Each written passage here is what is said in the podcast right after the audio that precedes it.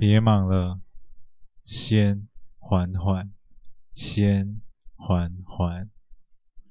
嗨，我是 Alex，今天为大家带来的是二十四节气白露。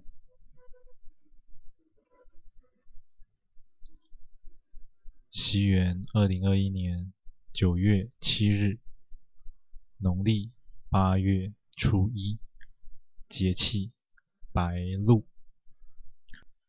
今日上菜南瓜浓汤。白露，露珠变露。白露是进入秋天的第三个节气，表示孟秋时节的结束，仲秋时节的开始。此时已到了农作物收割的季节，更是抢收时期。收不完，又忙不迭地开始播种冬麦。部分地区还有可能出现秋旱、森林火灾、初霜等天气。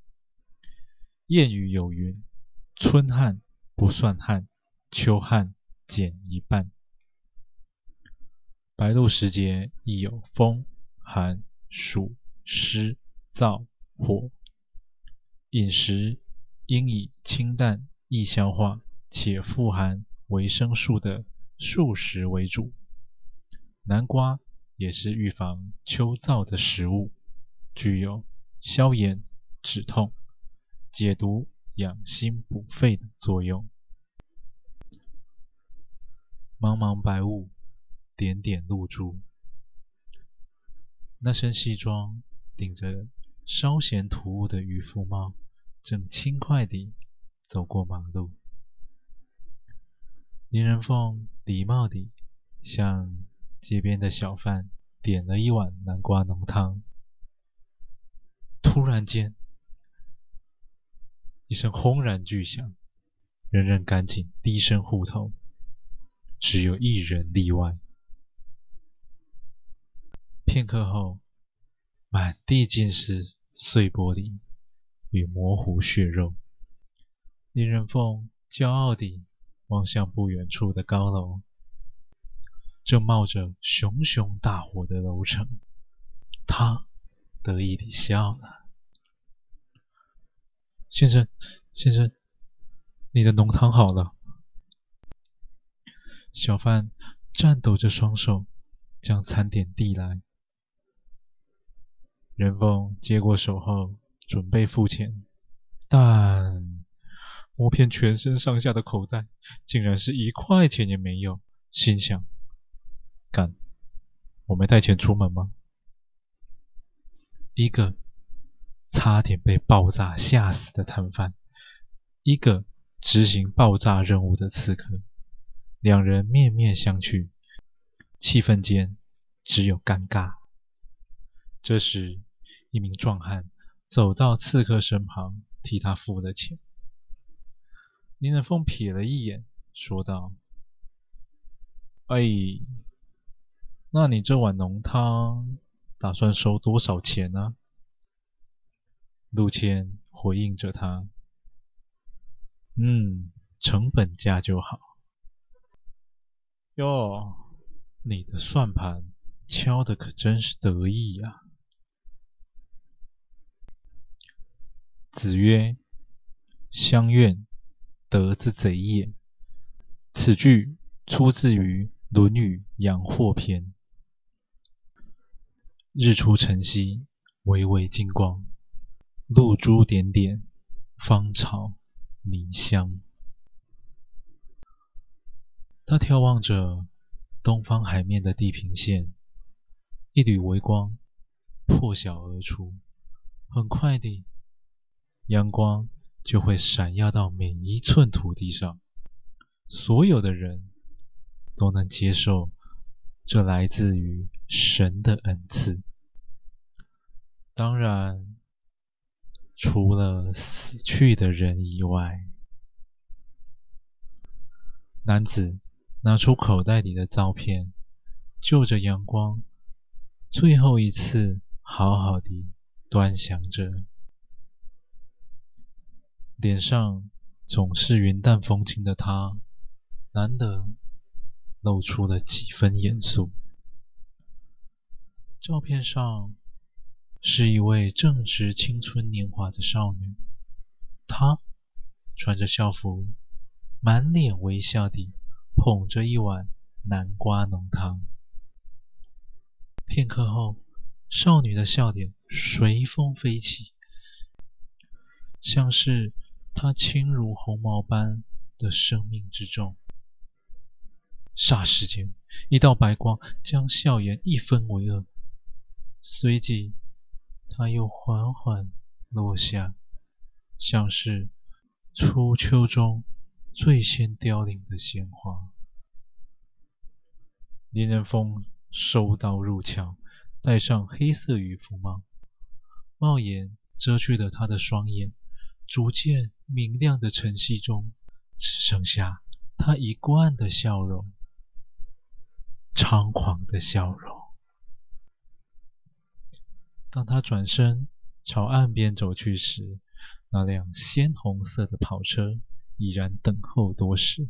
那调皮可爱的妹妹站在车旁，挥舞着双臂，冲着他喊道：“哥哥，出发！”与此同时，刚吃完早餐的小货车司机也已经整装待发。他刚毅的神情与那猖狂的面容截然不同，但今日陆谦的正义与丁仁凤的厌恶有了重叠之日。人的伪善能有多恶心，你我绝对难以想象；人的自私能有多无耻，你我绝对似曾相识。那座偏僻、看似淳朴的渔港小村落，今日依旧在阳光下缓缓苏醒。有一户人家，门口摆放着丧礼花篮，但伤势已经过去了整整一个月，却迟迟不肯收拾。所谓何事？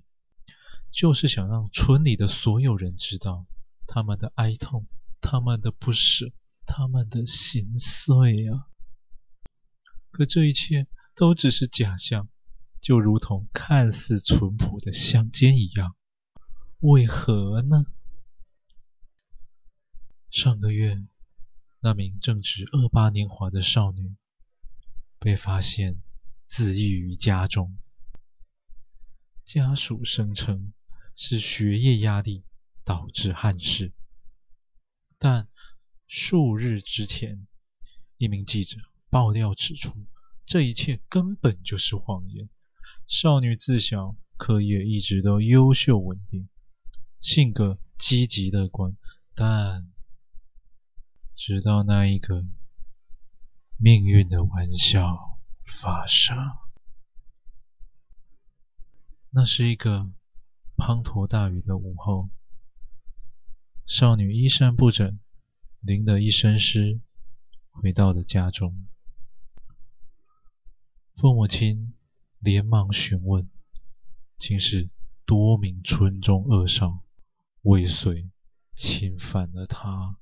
带头的少年就是村中大善人的儿子啊！那位大善人垄断了渔村里所有的渔获生意。数日里造桥铺路救济贫苦，但背地里什么肮脏事都干过。他的儿子耳濡目染，一点也不奇怪。正当少女的父亲决定讨回公道的时候，门口已经有访客到来了，一男一女提着两个大箱子，就站在门口。话语间呐，竟是那位善人的善行义举，还有他们一家生计的来源。更要命的是，在村子里那些被当成茶余饭后的流言蜚语。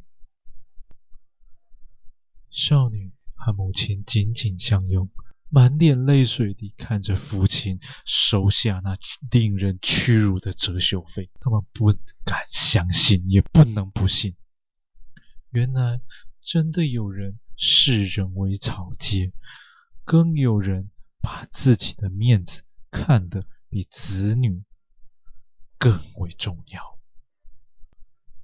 他本以为这已经是最最糟糕的情况，但真正的地狱还在前头呢。恶少得逞之后，不仅没有被教训，还大肆在村子里散播谣言，将少女形容成一个充满淫欲、不知羞耻的女人。短短几日，村子里每个人都在背地里讨论着她和家人。见到的人又换了一副和善的嘴脸，真是虚伪。待到书生出发的前一晚，仗着自己是匪理事长特助身份，强行进入警局的证物间，查看了遗书，发现那自己根本不像是一个少女，反倒……像是个中年人。验尸报告指出，少女生前服用了大量的安眠药，但家中一直有失眠症状的人是她的父亲。林仁凤看到此处，已然心中有底：少女不是自杀，而是被自杀。杀他的人是自私的父亲，是这座充满乡愿的村子，是村子里每一个为善的人。在离开之前，他朝着警局大门呢喃了一句：“你们的动作啊，太慢了，还是让我来吧。”破晓时分，林人凤持刀出现在了村子口。一名准备外出的老人狐疑地看着他，正想上前询问的时候，那名书生却突然消失。下一秒，他便看见了天旋地转和自己微微倒下的身躯。哎，我这辈子啊！最讨厌的就是话多嘴贱之人。书生戴上耳机，踩着轻快的步伐，开启了愉悦的杀戮啊！他所到之处，尸横遍野，血流成河。他没有听任何一个人的求饶，更没有听任何一句的为什么。就像当初少女想问他们一句为什么。那是一样的啊。此时，送货司机也没闲着啊，他切断了村子里所有的通讯设备，独自一人在渔港边默默地等待着。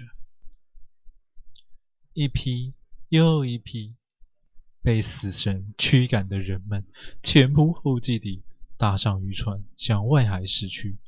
正当他们以为有一丝生机的时候，杜谦轻轻地按下手中的按钮，霎时之间，火海涌现，断绝生机。当村子面临灭顶之灾的时候，那栋别墅里的人还悠哉地享用着早餐，丝毫没有任何察觉。